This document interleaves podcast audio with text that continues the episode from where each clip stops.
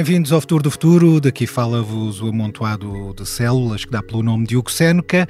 Hoje tenho por missão entrevistar Bernardo Almeida, cientista português que trabalha em Paris, na empresa Instadip, e que se prepara para surpreender o mundo com manipulação do genoma através de ferramentas de inteligência artificial. Olá, Bernardo Almeida. Bernardo Almeida iniciou-se em 2012 nas ciências biomédicas, com uma licenciatura na Universidade do Algarve, que haveria de o levar até ao estudo sobre marcadores de risco do cancro da mama. Depois da licenciatura, teve uma temporada no Wellcome Trust Sanger Institute, de Cambridge, no Reino Unido, e daí regressou a Portugal para fazer o mestrado entre a Universidade do Algarve e o Instituto de Medicina Molecular na Universidade de Lisboa. Em 2018 pegou na bagagem e nos conhecimentos adquiridos e foi tirar o doutoramento em Ciências Biomédicas na Universidade de Viena. Foi durante os cinco anos passados na Áustria que o jovem de Cascais haveria de fazer a diferença na investigação de interruptores moleculares que levam as células a produzirem várias proteínas para executarem diferentes funções úteis a cada ser vivo. Para este trabalho, contou com a preciosa ajuda de inteligência artificial. Tem 28 anos de idade, já tem o nome registado numa patente e no passado recebeu algumas distinções relacionadas com as melhores teses de mestrado em Portugal e as melhores teses de doutoramento na Áustria. Recentemente começou a trabalhar como investigador na empresa Instadip. Ah, quando uma conversa interessante passa rápido, não é? Mas não tão rápido como um Audi, capaz de ultrapassar até o ritmo deste podcast. Se um deles vai dos 0 aos 100 ouvintes em 15 segundos, o outro vai dos 0 aos 100 km h em 4.5 segundos até parece que vem do futuro. Do futuro, também parece vir o modo de condução S, que permite uma aceleração que quase nem se ouve. Ao contrário deste podcast, que se ouve um pouco por todo lado, tendo assim um excelente desempenho. Como aquele que se sente com o sistema de tração 4. Digam lá que não apreciaram esta transição suave para falar destas tecnologias. Quase tão suave, com uma sensação de condução em modo desportivo. Bom, Vamos acelerar para continuar a poder ouvir este episódio? Ou fazer antes outra coisa, como concluir que com a Audi, o futuro é uma atitude? Bernardo Almeida, gosto em tê-lo aqui no Futuro do Futuro. Vamos então à primeira pergunta. É ou não possível programar células? Como é que decorre este processo de programação celular? Olá, Hugo, outra vez e obrigado pelo convite. Uh, portanto, a resposta é sim. Ou seja, é possível programar células, uh, ainda, como é óbvio, há desenvolvimentos a fazer ainda nessa, nessa área, mas basicamente o que a tecnologia que existe hoje em dia, que até recebeu o Prémio Nobel da Química em 2020 aos cientistas Emmanuel Charpentier e Jennifer Doudna, que se dá pelo nome de CRISPR-Cas9 uh, em inglês, basicamente permite-nos uh, levar uma proteína, que podemos chamar como uma tesoura, a uma região do ADN que pretendemos, e corrigir essa região para uma sequência uh, diferente que nos leva a programar a célula para fazer uma, uma, uma função diferente ou um gene diferente. Uh, e, portanto, essa tecnologia tem sido até utilizada para corrigir uh, mutações genéticas, ou seja, corrigir uma doença a partir da, da, alteração do ADN e, portanto, no futuro podemos pensar que pode ser usado para não só corrigir doenças, como para uh, fazer com que as células façam outras funções com outros objetivos mas no, na sua investigação, parece-me a mim, e posso estar errado, e se for o caso, corrija-me, consegue ir eh, um pouco mais à frente no sentido de, de, dar maior detalhe e maior precisão a este tipo de edição do, do genoma. E é aí que surgem uh, os denominados interruptores moleculares. Quer explicar-nos um pouco o que é que são estes interruptores, o que é que tem vindo a investigar nos últimos tempos? Sim, portanto, eu estava a falar de corrigir alterações genéticas em, em genes, ou seja, um gene que, que, está, que, não, que não está correto, podemos corrigir o gene, mas há outra parte importante que é não, não o gene em si, mas todos os elementos no ADN que são responsáveis por regular a expressão desse gene e dessa proteína nas células. E esses tais uh, elementos reguladores, que nós chamamos, por exemplo, interruptores, são elementos que são muito mais complexos em termos da sequência de ADN e perceber o que é que é a tal sequência e como é que funciona, e são esses elementos que eu estudo, uh, que basicamente são responsáveis por, em diferentes células, uh, ativar genes diferentes, e daí o nome de interruptores, que em inglês, para quem, para quem conhece, nós chamamos de enhancers ou potenciadores uh, moleculares. Bom, chegamos aqui a um ponto onde, para a maioria das pessoas, será um, o rumo ao, ao, desconhecido. Portanto, vamos fazer aqui um, um pequeno trabalho de contextualização para ajudar a, a compreender o alcance de, dos seus trabalhos. As pessoas costumam chamar ADN ao ácido desoxirribonucleico. É uma palavra que nem sempre se costuma dizer e que tem a sua complexidade. Mas que ácido é este? Onde é que ele se encontra e o que é que ele tem de especial? Pronto, o ADN para mim é um, é um elemento eh, na natureza incrível e, e é, o, é o meu objeto de estudo principalmente. Uh, e esse nome vem uh, do, de um ácido nucleico, é um simples ácido nucleico. Que está é... no centro da, de uma célula, ou melhor, no núcleo do, da célula. Exatamente, que nas nossas células eucarióticas que têm núcleo está dentro do compartimento do, do núcleo. Ah, e basicamente é um ácido que é composto por três coisas principais. Portanto, tem um açúcar, que é a desoxirribose, daí o nome ácido desoxirribonucleico. Tem um grupo fosfato e depois tem uma base nitrogenada, as tais adenina, timina, guanina ou citosina que damos pelas letras do ADN, o ATCG. E como é que chegamos à, àquela famosa dupla hélice? É que nós vimos nos programas de ciência e nas aulas também uh, falarem sempre de uma dupla hélice. Eu presumo que estes três elementos que referiu, de algum modo, se combinam para criar uh, a dupla hélice, sendo que depois existem as, uh, os tais elementos, os tais componentes fundamentais, que são quatro, não é? A CTG, uh, que são as iniciais da... destas bases. Exatamente. Como é que se cria então o tal, a tal dupla hélice? O que é que ela faz ao certo? Exato, portanto podemos pensar no ADN como o que eu descrevi é um nucleótido. O ADN é uma cadeia de vários nucleótidos uns a seguir aos outros, daí uma sequência, por exemplo, A, T, C, A, C, G, portanto são estas bases umas a seguir às outras, mas em vez de ser uma cadeia eh, singular, são duas cadeias que se complementam.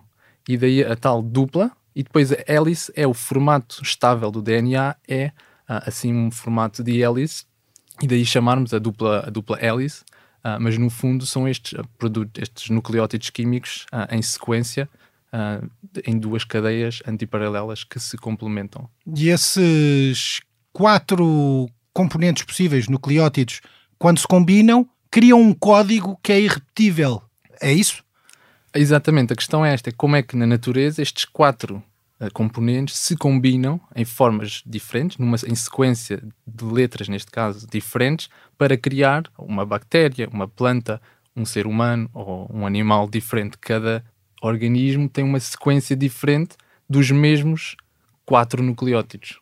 E eles estão no, no, núcleo a fazer o quê? É que para um cientista isto é óbvio, para alguém que estuda esta área da genética como o Bernardo, isto é óbvio, mas no núcleo de uma célula do, do da pele será, o, será, terá a mesma dupla hélice de uma célula que está no fígado ou no cérebro.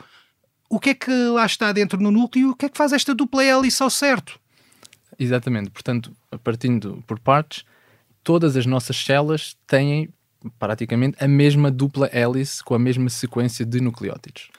E essa sequência, dentro de cada célula, dentro do seu núcleo, é praticamente inerte, sozinha. Ou seja, ela não faz nada. A única coisa que faz é guardar esta informação de sequências de nucleótidos. Bom, depois, cada célula diferente, o que faz é tem maquinarias dentro da célula, neste caso são proteínas, enzimas, proteínas, que vão ler esta sequência que está lá inerte parada. Portanto, precisamos desta maquinaria da célula que dentro do núcleo vai ler certas regiões, não é preciso ler o ADN, a sequência toda, cada célula vai ler certas regiões um, desta sequência. Deixa-me ver se eu acertei. Se for uma célula do que está no fígado, vai ler eh, apenas os, segmentos um, da dupla hélice que são precisos para produzir determinadas proteínas uh, que são necessárias ao fígado. Se for uma célula que está na pele, fará o mesmo processo, mas se calhar lê outras, um, outros segmentos da dupla hélice que lhe permitem cumprir a função de uma célula da pele. Ou, estou, ou estarei errado na análise? É, é, exatamente isso. E, portanto, nós podemos pensar que uma célula, o tipo de célula e a função da célula é determinada pela maquinaria que está lá dentro, que vai dar as suas funções. Essa maquinaria são proteínas. Para ter as proteínas específicas para a célula do fígado, da pele, etc., precisamos de ler precisamos de as produzir e, portanto, precisamos de ler certas partes do ADN e, portanto, exatamente, cada célula lê a sua parte do ADN para produzir as suas proteínas para ter a sua determinada função.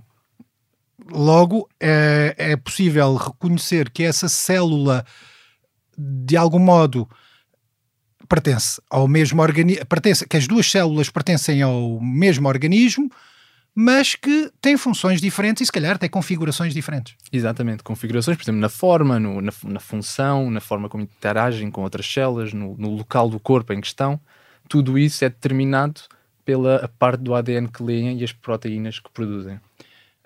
Fizemos aqui sim uma pequena, um pequeno resumo da matéria dada na, na genética e sobre o genoma. Falta-nos só aqui uma parte. Chegamos aos nucleótidos, o ACTG, que eu confesso que, que só sei pela, pelas iniciais, e, e neste caso eles combinam-se, já, já deixámos a parte química para trás, mas eles combinam-se para produzir informação. E aí é que se articulam e aí entra se calhar boa parte do seu trabalho.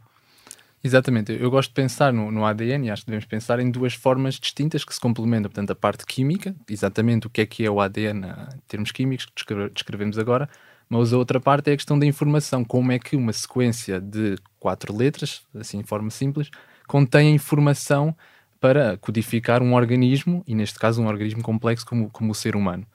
Uh, e portanto, em termos de informação, o que contém, pondo números agora aqui na mesa, nós, o nosso DNA tem 3 mil milhões de letras. Portanto, podemos imaginar um livro com 3 mil milhões de caracteres. E depois, dentro destes 3 mil milhões, temos certas partes que, que, são os tais genes que codificam para as proteínas, que são 20 mil, à volta de 20 mil segmentos. Um, mas que na prática são 2%. Ou seja, temos 100%, ou os 3 mil milhões, 2% produzem as proteínas. O que é que são os outros 98% de letras? E no início, quando sequenciou o genoma humano, portanto há cerca de 20 anos, faz este ano 20 anos, pensou-se que não era nada, portanto era fruto da evolução, portanto que, que até chamavam junk, ou seja, DNA de lixo. Uh, e o que se tem vindo a desenvolver ou a descobrir agora ao longo dos últimos anos é que todos esse, toda essa, não é toda, mas que nessa parte dos 98% estão os tais elementos reguladores ou interruptores um, que vão regular a expressão destes 20 mil genes. E são esses elementos uh, reguladores uh, por exemplo, enhancer em inglês ou potenciador em português, mas nós podemos tratar por interruptores moleculares que vão ligar ou desligar os tais genes em, nas diferentes tipos de células. Portanto, os, os 98% que outrora se consideravam lixo, afinal têm uma função de modelar os 2% que realmente produzem as proteínas. Exatamente. Portanto, não os 98% todos, ou se calhar nós não conhecemos ainda os 98% todos, mas contém regulares uh, grande parte destes elementos reguladores. E aí chegamos a, ao cerne da questão, ao, ao, ao, seu trabalho, ao trabalho que tem levado a cabo na Áustria e agora em França. Mas antes disso, vamos entrar aqui no, no primeiro desafio, que é uma imagem. Bernardo Almeida, que imagem é esta? Eu só vejo vários caracteres. Obviamente tenho uma noção de que, de que imagem, da imagem que está aqui e do, dos motivos que, que levaram a trazer esta imagem para aqui, para o futuro do futuro, mas vou, vou deixá-lo fazer a descrição. Ah, bom, com esta imagem eu quero ilustrar o que é mesmo esta informação que estamos a falar e que está presente no, no nosso ADN e com que eu trabalho diariamente. E basicamente esta é uma sequência de letras que é parte do nosso genoma. Ou seja, temos aqui à frente o tal parte do livro que, que eu falei. Cada uma das nossas células tem ah, esta sequência, salvo se houver algumas diferenças ah, genéticas. E esta sequência corresponde à, à sequência de ADN de um uh, interruptor molecular que eu falei antes. Portanto, são cerca de 700 letras, que é suficiente para ligar um gene uh, nos, nossos, uh, nos nossos membros durante o desenvolvimento embrionário. E é super importante para que os nossos membros se desenvolvam de forma correta. Por exemplo, há certas pessoas que têm mutações nesta sequência, uma simples letra que é alterada, que leva a que este interruptor ah, não funcione de forma certa e que o gene que regula, que neste caso chama-se chama Sonic Hedgehog, para quem sabe também do, dos jogos animados, ah, este gene que regula depois não é expresso nas tais células como deveria ser e leva a uma, uma doença que até é chamada de ah, polidaxia pré-axial, que é uma malformação congénita frequente, que uma pessoa tem um, um, dedo a mais na zona do polegar, porque o membro uh, não foi desenvolvido de forma correta. Portanto, estamos a falar de, este, de do interruptor, ou seja, não estamos a afetar a sequência do gene, apenas um nucleótido que é alterado na sequência deste interruptor que leva a, a todo um problema de desenvolvimento embrionário. Só para localizar, quando diz genes, refere-se ao, ao, tal segmento que faz parte dos 2% do genoma que produzem as proteínas eh, necessárias, neste caso, para desenvolvimento dos membros e, e, para, para que cada ser humano possa ter eh, cinco dedos em cada membro. Mas o, é, é, é isso que, que, que, se refere quando, quando fala de genes. Exatamente. E, este, e a dificuldade de estudar estes interruptores moleculares, uh, comparativamente com os genes, em que já sabemos bastante bem uh, onde é que começam, onde é que acabam e como é que são um, como é que são traduzidos para ARN e proteína, portanto esse processo já está mais, uh, já está mais conhecido. Estes interruptores, como não sabemos em que região do ADN é que se localizam, por exemplo, este interruptor, esta sequência, está localizada um milhão de letras distante do gene que vai regular. Então o seu trabalho, neste caso, uh, é um pouco de tentativa, tentativa e erro, tentar descobrir de alguma forma qual é a, a parte da, da tal uh, hélice dupla ou dupla hélice um, que de algum modo interfere com cada um dos genes. Como é que, como é que faz isso? Vai fazendo corte e cola, tendo em conta que o ADN Bem, é uma coisa enorme, disse-me lá fora antes desta entrevista que se fosse desenrolado uh, poderia ter 2 metros de comprimento. Uh, com, com informação, os nucleótidos devem ser minúsculos, não, não deverá ser algo que se consegue ver a olho nu, de certeza. Como é que faz esta, esta, este corte e cola de saber qual a parte do interruptor ou qual a parte do genoma que é um interruptor e, e onde é que ele interfere ou liga e desliga os diferentes genes? Pronto, agora nesta altura entramos até no trabalho que, que, que desenvolvo, ou no grupo de investigação em, em, que estive a fazer o meu doutoramento, em que a questão era exatamente essa quando eu cheguei lá. Duas questões principais. É, ok, nós sabemos que há interruptores. Onde é que eles estão? Portanto, nesse tais 98%, onde é que estão os interruptores? E uh, em que célula é que cada um desses interruptores uh, funciona? Porque cada interruptor depois vai ativar genes em células diferentes. Uh, e há algo, diferentes formas hoje em dia, já em termos de tecnologia, de, de encontrá-los uma forma é esta sequência de DNA é modificada não as letras, mas quimicamente. E estes interruptores têm certas características moleculares, por exemplo, fala-se muito epigenética, ou seja, que não se altera a genética, mas é em cima da genética. Uh, tem alterações epigenéticas particulares a estes interruptores e hoje em dia podemos uh, sequenciar portanto, essas alterações epigenéticas ao longo do genoma e encontrar estes interruptores a partir de características específicas, uh, de combinações de epigenética. Quando refere epigenética, eu receio que estaremos a assustar os nossos ouvintes. Eu vou só tentar uh, formular a pergunta de outra forma, no sentido de pô-lo, de ajudá-lo a, a, a, descrever e de algum modo levar o, os ouvintes a visualizar aquilo que está a dizer.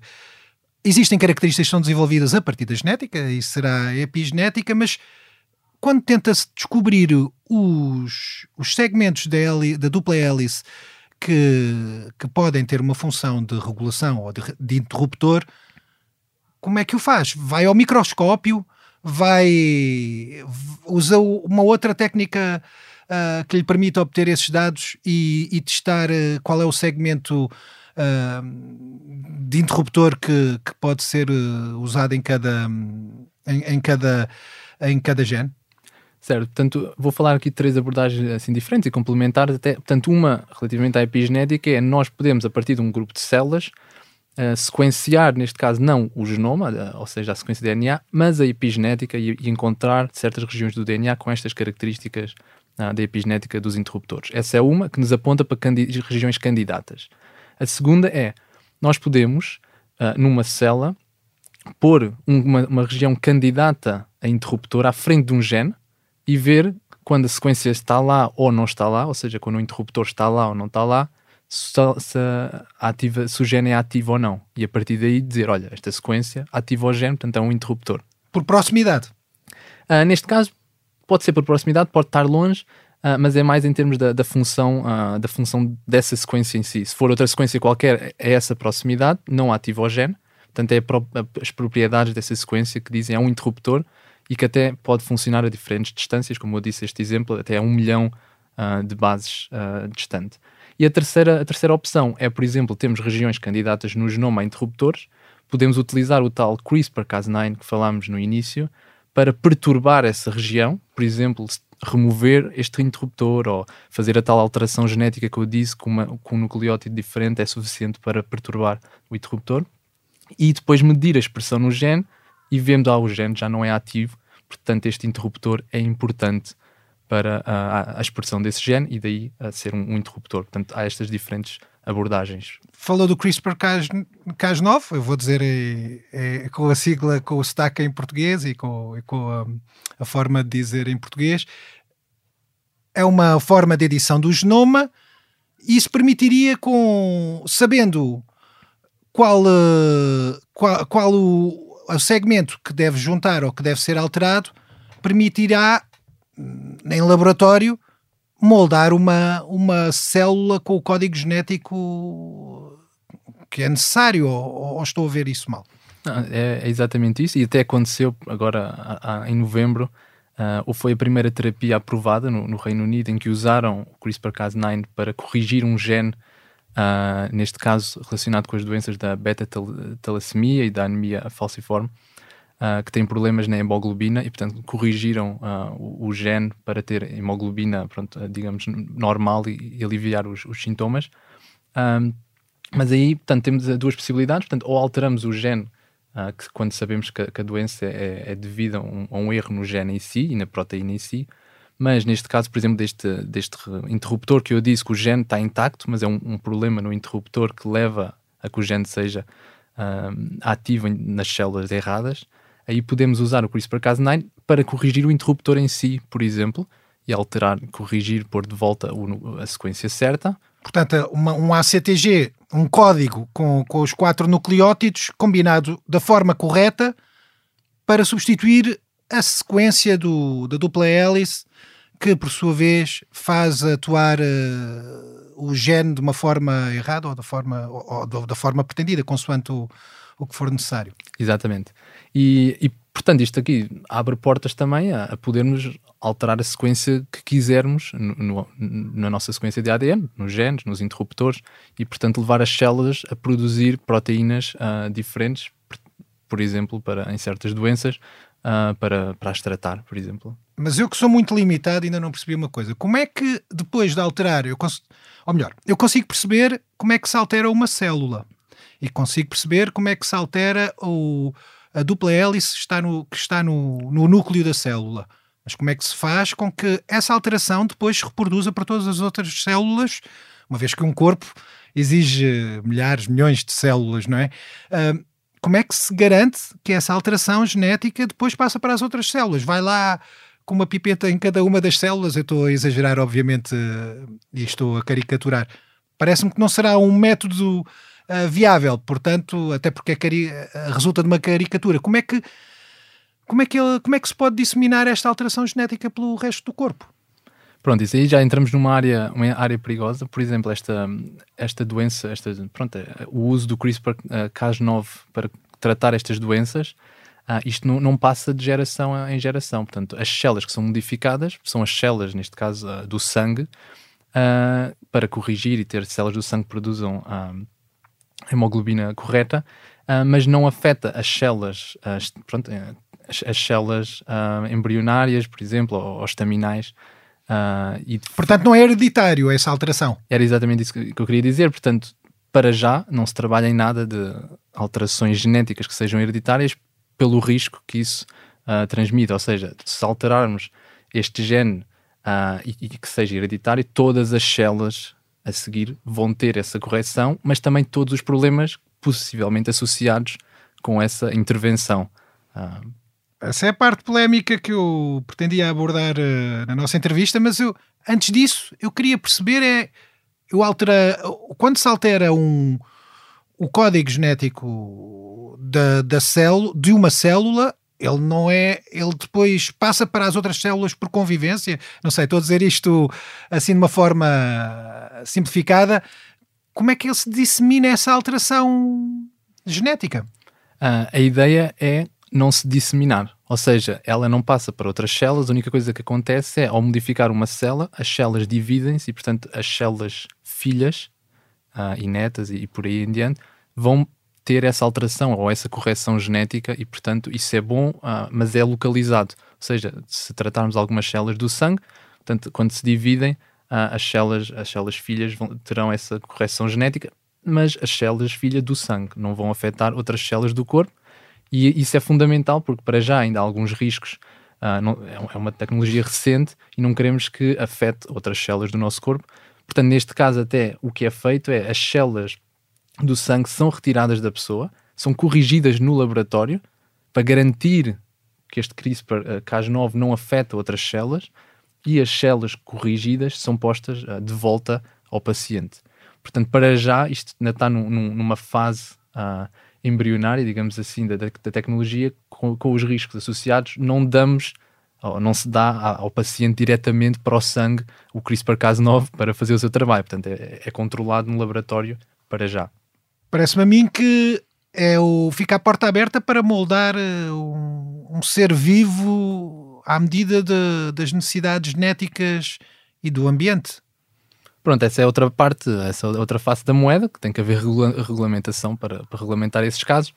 Por exemplo, já, já houve o caso, não é para fazer assim um superpoderes, mas em 2018 houve um cientista chinês que, que disse que foi o primeiro a modificar o ADN, neste caso, um, na altura de embriões, ou seja, para corrigir, eram duas bebés gêmeas, em que o ADN foi modificado na, na altura antes de, de serem um embrião e, portanto, passou para todas as células a correção uh, com o objetivo de, de, corrigir uma mutação para resistir ao vírus da SIDA.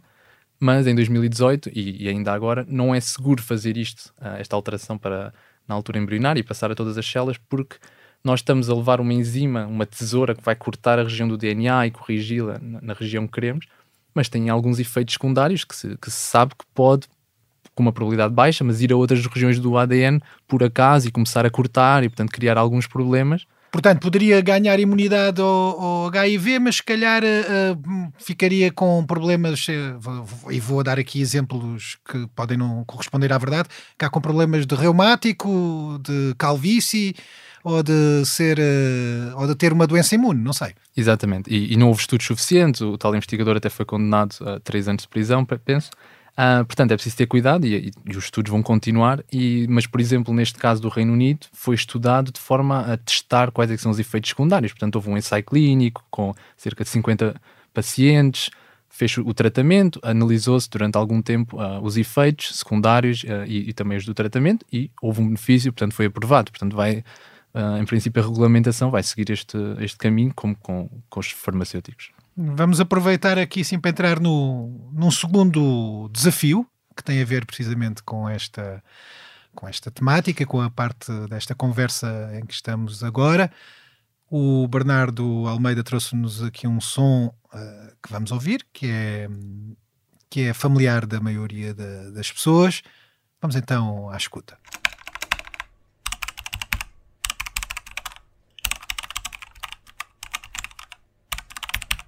Bernardo, que som é este que estamos aqui a ouvir? Bom, este som eu penso que as pessoas eh, perceberam, mas é basicamente uh, um teclado. Portanto, esse é, é, é, um teclado. Mas o que eu quero com este som ilustrar é esta nova era da biologia e da medicina que é cada vez mais computacional. Portanto, o que eu quero ilustrar até é o meu trabalho, que é, que é, mais, que é computacional e não é experimental com as células. Mas é esta segunda parte que tivemos a falar do CRISPR-Cas9 e das tecnologias ou do que se consegue fazer experimentalmente com as células e a alteração das células. Mas a segunda questão é: nós temos estas tesouras, mas o que é que vamos fazer ao DNA? Onde é que vamos atuar? O que é que vamos alterar? E, portanto, é fundamental perceber esta informação no DNA, tanto nos 2% como nos interruptores moleculares. E é aí que entra boa parte do, do seu trabalho e o motivo pelo qual uh, nós estamos aqui a entrevistá-lo recorre à, à, inteligência artificial para programar, cá está, os tais quatro nucleótidos que permitem fazer várias combinações entre A, C, T, G. Uh, o que é que a inteligência artificial lhe, lhe dá neste aspecto? Como é que, como é que ajuda a, a identificar interruptores e genes? Exatamente, portanto é aí que entra a grande parte do meu trabalho. Como eu mostrei há pouco, aquela sequência de ADN, aquilo olhando para, para, para esta sequência é muito difícil de perceber porque é que é um interruptor molecular, por exemplo. Uh, porque, e, nós sabemos já molecularmente como é que funciona, uh, mas a complexidade destas sequências de quatro letras levou a, a, minha, a minha área de investigação a recorrer a algoritmos estatísticos e agora cada vez mais de uh, inteligência artificial, o, o, tal machine learning ou aprendizagem uh, de máquinas, uh, para, como um auxílio para nos ajudar a perceber estas sequências, como por exemplo hoje há o chat GPT e modelos que percebem texto, escrevem texto, percebem imagens, desenham imagens. O que eu estou a tentar é aplicar esse tipo de modelos a outro tipo de linguagem, que em vez de ser o, a linguagem que nós usamos para falar ou para escrever, é a linguagem do ADN, que neste caso são quatro letras, combinações de quatro letras. Portanto, a ideia é essa tecnologia é tão poderosa que também podemos utilizar uh, nesta área.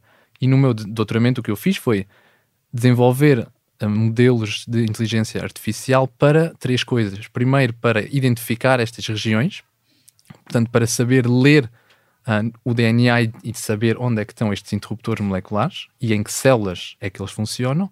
Em segundo, tentei interpretar até estes modelos para que eles quase que me dissessem porque é que esta região é um interruptor molecular, que partes desta região é que são importantes para a função como interruptor molecular.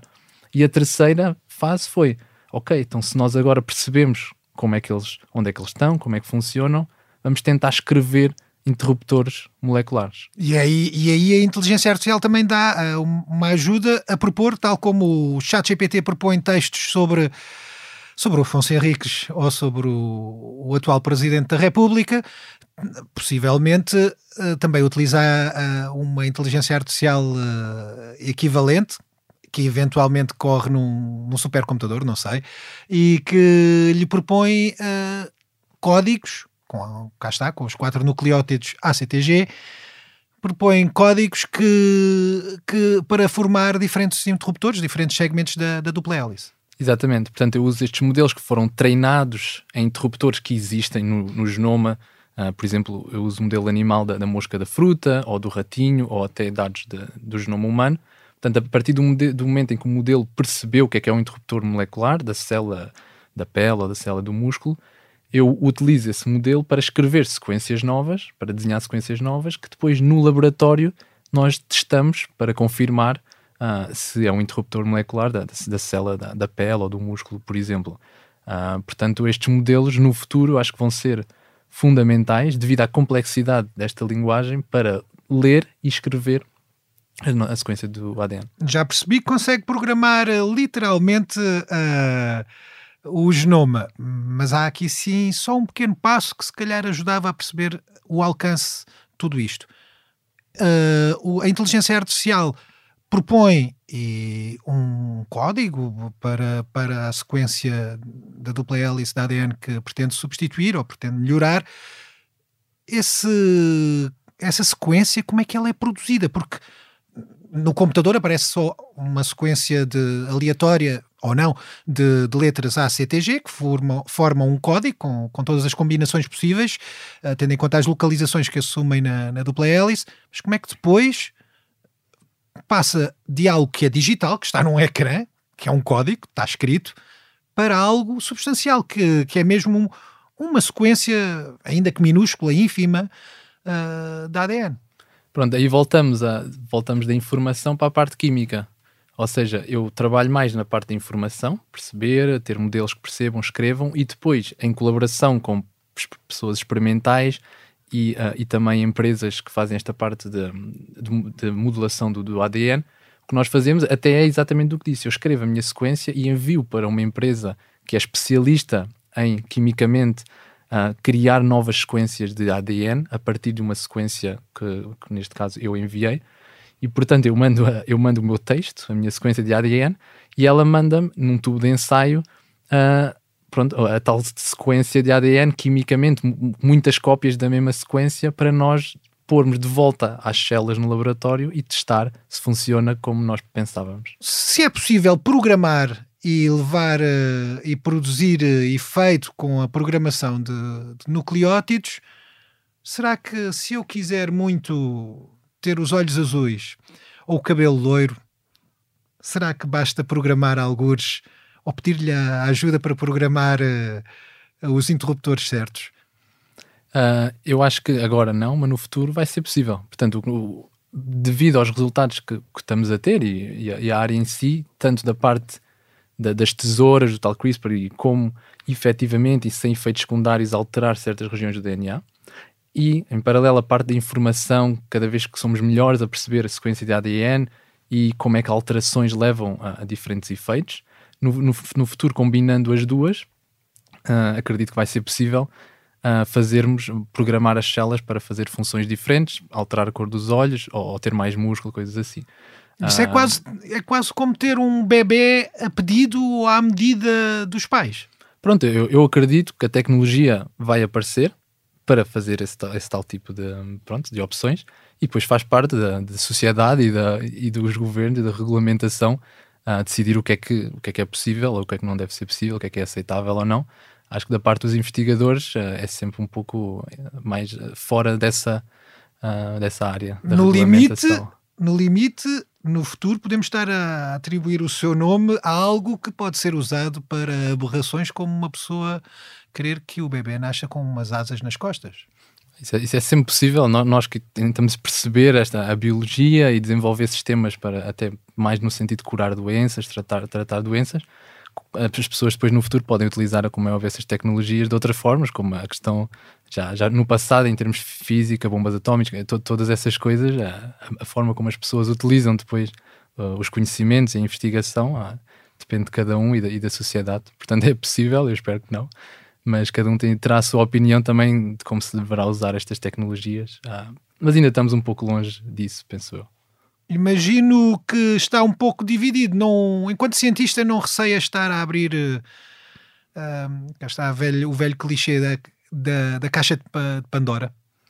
Isso eu acho que faz sempre parte do, do, nosso trabalho. Nunca sabemos como é que o nosso trabalho pode, pode ter efeito ou pode ser aproveitado de diferentes formas. Uh, eu, eu, eu, tenho as melhores intenções, como todos os cientistas normalmente, mas uh, é possível e temos de ter cuidado e, ser, e ter noção disso ah, para fazer as escolhas certas também. Falou que o. ou referiu há pouco que o tal cientista chinês acabou por, eh, por ser detido, ou pelo menos teve, esteve a contas com a justiça por ter alterado o, alterado o genoma de duas bebés chinesas para evitar que uh, para evitar que pudessem ser infectadas com HIV. Uh, não é, é, até onde é que é suposto criar limitações? Eh, existem regras que atualmente impedem uh, ou limitam a alteração genética de um, de um ser humano.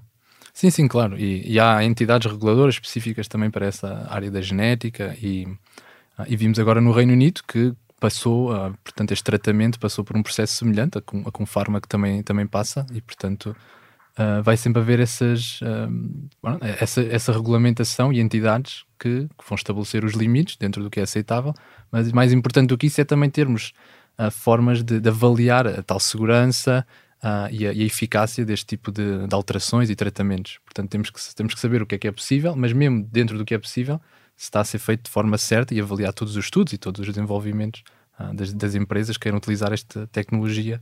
Um, pronto, para, para programar células, neste caso. Para torma, tornar a coisa ainda mais complexa e, e difícil, eventualmente será possível uh, juntar diferentes segmentos de, de, diferentes animais e de algum modo criar aquilo que disse no início da entrevista, um superpoder. Sim, será possível. Eu, acho que em termos de tecnologia Portanto, tendo as tesouras e tendo maneira de, ter, de criar sequências de DNA, vai ser sempre possível uh, juntar sequências diferentes. Hoje em dia não sabemos que efeito é que terá, ainda precisamos de muito mais estudos para, para perceber uh, que efeito é que terá essas, essas combinações uh, e no futuro, tendo essa, essa informação, vai haver essa possibilidade. Portanto, outra vez, a regulamentação é fundamental nesta área, mas acredito que, que, vamos, que vamos chegar lá com o desenvolvimento exponencial, tanto da, da parte da informação, dos modelos de, de inteligência artificial e da parte de tecnologia do, do CRISPR-Cas9. A velocidade com que se desenvolveu é um exemplo claro disso. Eu não quero ser distópico, mas uh, isso faz parecer com que, de algum modo, poderá vir uh, a sua tecnologia a ser usada para, uh, para criar homem, super-homens ou super-humanos, aliás, e infra-humanos, aqueles que foram alterados geneticamente para serem mais fortes e resistentes, ou resilientes, ou mais inteligentes até, e aqueles que não, não beneficiaram de nenhuma alteração genética entretanto. Sim, esse é, é, o grande perigo e também relacionado com as diferenças económicas entre, entre as pessoas. Por exemplo, este tratamento no Reino Unido que foi aprovado, uh, penso eu, custa cerca de 2 milhões, uh, portanto, o tratamento por paciente nesta altura. Claro que os preços vão, vão se reduzir, mas não é um tratamento que qualquer um possa fazer e qualquer sistema de saúde possa fazer e vai ser a mesma coisa no futuro uh, para outro tipo de alterações genéticas, tanto a questão dos olhos ou de ter car características diferentes, uh, pronto, escolher as características dos filhos. Uh, e portanto tem que se terem atenção e, e, outra vez a regulamentação, a questão dos sistemas de saúde uh, vão ter atenção a isso, porque se deixamos qualquer um fazer, depois as diferenças económicas vão se rever uh, nessas alterações que as pessoas pronto, pretendem. em termos de, de, de ciência e de, de, prestação de cuidados de saúde também é uma, uma mudança de, de paradigma, porque, e saindo aqui da, da distopia, estas tecnologias tendem a evoluir, tendem a tornar-se mais acessíveis, se calhar uh, sempre que um casal quiser ter uh, uma criança, se calhar no futuro vai fazer uma análise genética e vai saber o que é que poderá de algum modo alterar uh, na sua criança para que não tenha doenças hereditárias ou, ou de origem genética. Sim, exatamente. E só para dar um exemplo, em termos de, de tecnologia, o, o, genoma humano foi sequenciado em cerca de 2001, foi o primeiro assim rascunho, em 2003 terminou, e custou cerca de 500 milhões para sequenciar uma sequência de, de ADN. E hoje em dia faz por menos de mil euros, por exemplo. Uh, e já há bastantes um, empresas em Portugal e mais no estrangeiro até que sequenciam, portanto, o genoma de, de um indivíduo para tentar perceber a associação com doenças uh, e, e, coisas assim. Uh, e portanto, portanto, isso já está a acontecer. Já há sítios em certos países em que se está a criar bases de dados em que se sequencia milhares de genomas para se perceber, uh, tanto para fazer investigação como para perceber na população as variantes genéticas. e portanto, isso vai no, no futuro, eu acredito numa medicina que, que, se costuma dizer personalizada, no sentido em que, uh, e esse é um dos, grandes interesses na, na, minha investigação, até é tentar. O objetivo de saber ler o, ADN não é saber ler o ADN uh, uh, comum, mas é conseguir no futuro ter o ADN de um certo indivíduo e ler esse ADN específico desse indivíduo e relacionar com o seu estilo de vida, a propensão a, a doenças e quando tem uma doença, qual é que é a causa para se conseguir corrigir. Portanto, estes modelos, o meu intuito principal no futuro até é conseguir ter esta medicina personalizada, em que no sistema de saúde, devido ao facto de ser agora barato já a conseguir sequenciar o genoma, isso vai ser rotineiro e estes modelos depois vão ser utilizados para, para ler o genoma de cada um de nós. Hoje em dia já é rotineiro sequenciar o genoma em, em muitos países, mas ainda nos falta muito esta hum, tecnologia de como é que se consegue ler o genoma, ou seja, há muito do genoma que conseguimos sequenciar e ler, mas não percebemos o que é que está a acontecer. E no futuro, o desenvolvimento nestas tecnologias uh, de modelos de inteligência artificial, na minha opinião, vão ser fundamentais uh, para, para essa medicina personalizada. Se de algum modo as tecnologias que moldam o genoma forem bem sucedidas, se calhar para a indústria farmacêutica isto pode ser um desafio grande, uma vez que se calhar deixa de vender muitos dos fármacos uh, porque as pessoas estão curadas ou tratadas logo, logo que nascem porque foram corrigidas do ponto de vista genético. Uh, sim, mas eu, eu, penso que serão até essas empresas a, a, ajudar a desenvolver este tipo de tratamentos, como eu falei no, questão do Reino Unido, por exemplo, e portanto elas vão, vão, arranjar outras formas, se não for nos fármacos, será nesta terapia genética, que eu acredito no futuro vai ser mais comum, um, ou a combinação até entre as duas, que é se conseguir ler o genoma e, em alguns casos, fazer terapia genética, noutros casos, saber que drogas selecionar para esse indivíduo. Uh, mas as empresas farmacêuticas serão responsáveis também por essa terapia genética, portanto não penso uh, que haja um problema e até há bastante desenvolvimento nessa área dentro das próprias farmacêuticas. É com o código genético que assinamos aqui também o fim desta entrevista com Bernardo Almeida. Na próxima semana estaremos de regresso com mais um convidado capaz de nos levar eh, das células mais ínfimas até às profundezas do espaço. Eu sou o Hugo que a sonoplastia esteve a cargo de Salomé Rita e João Ribeiro. Pode ouvir-nos nas várias plataformas e também no site do Expresso. Até lá já sabe, o futuro faz todos os dias.